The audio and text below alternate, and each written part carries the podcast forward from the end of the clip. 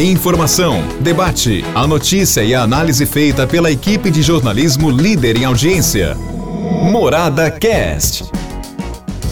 Olá, meus amigos, estamos de volta com o nosso podcast. Depois do feriadão de ontem, estamos aqui nesta quarta-feira com assuntos importantes para você dentro do nosso podcast.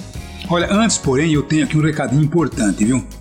Baixe esse aplicativo porque com certeza você vai ter muita vantagem. Baixe o aplicativo da Rádio Morada do Sol e leve a sua rádio preferida para onde você deseja.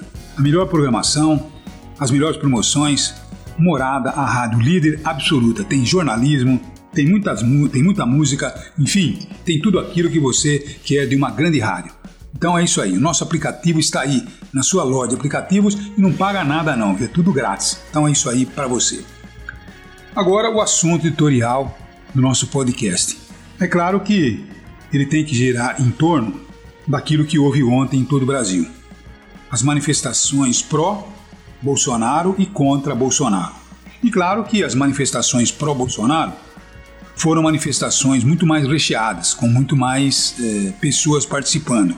Aliás, eh, os seguidores fiéis do Bolsonaro, que hoje, segundo as pesquisas, estão aí entre 12 a 15% é, da população adulta, da população eleitoral brasileira. Porque ninguém tem a maioria absoluta. Engana-se o Bolsonaro quando ele diz que o Brasil está nas ruas pedindo ou apoiando. É mentira, não é verdade. Então quem o apoia é a sua, a sua, quer dizer, a sua, a, os seus seguidores, a sua trupe. Então todo aquele pessoal que vai apoiar o Bolsonaro em qualquer posição que ele estiver. Porque fazem parte da cabeça do Bolsonaro, concordam com tudo que ele diz, com tudo que ele fala, mas enfim, não é o Brasil como um todo.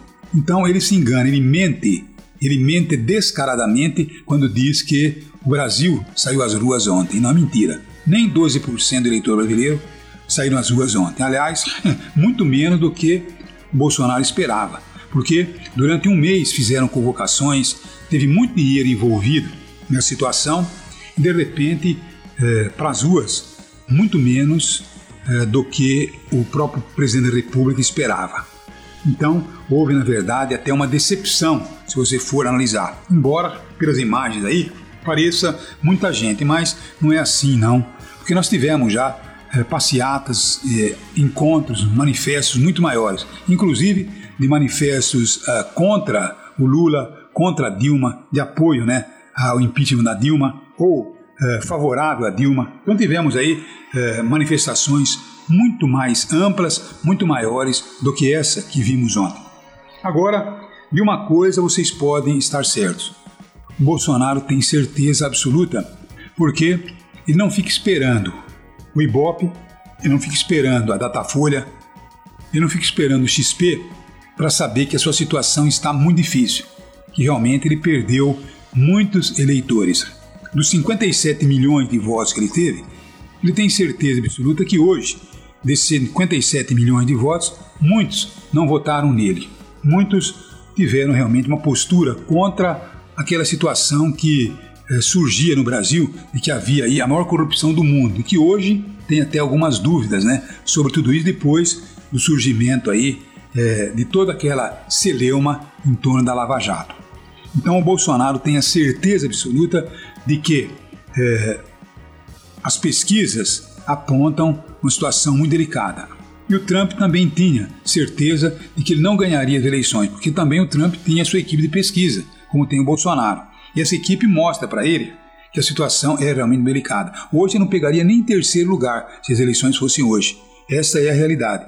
Então, Bolsonaro ele erra quando ele tenta, logicamente, dizer que tem a maioria do povo brasileiro a seu favor. Poderia ter até se ele soubesse mudar de conduta, se ele soubesse ter aplicado no momento exato aquilo que teria que ser aplicado no momento da pandemia, ele poderia estar hoje numa situação muito mais confortável, quer dizer, muito confortável, que hoje a situação dele é totalmente desconfortável, mas poderia estar numa situação confortável se ele tivesse é, seguido os passos da ciência. Como ele não fez, então hoje ele está amargando a situação. Ele diz que ele sai da presidência é, morto, tá certo? Ou então com a vitória. porque senão realmente eh, ninguém vai eh, assumir a presidência. Então pode ter certeza absoluta que ele vai ser morto. Não assassinado, mas ele vai ser morto politicamente falando. Ele vai ter a sua sepultura política, porque tanto ele como os seus seguidores certamente terão aí uma amarga decepção com o resultado das urnas. Tá bom? Porque a economia vai mal, a situação do Brasil é muito ruim, desemprego, enfim, Bolsonaro tem tudo contra si, inclusive ele mesmo. É isso aí. Um abraço a todos e até amanhã, se Deus quiser. Um abraço a todos. Morada Cast. Morada.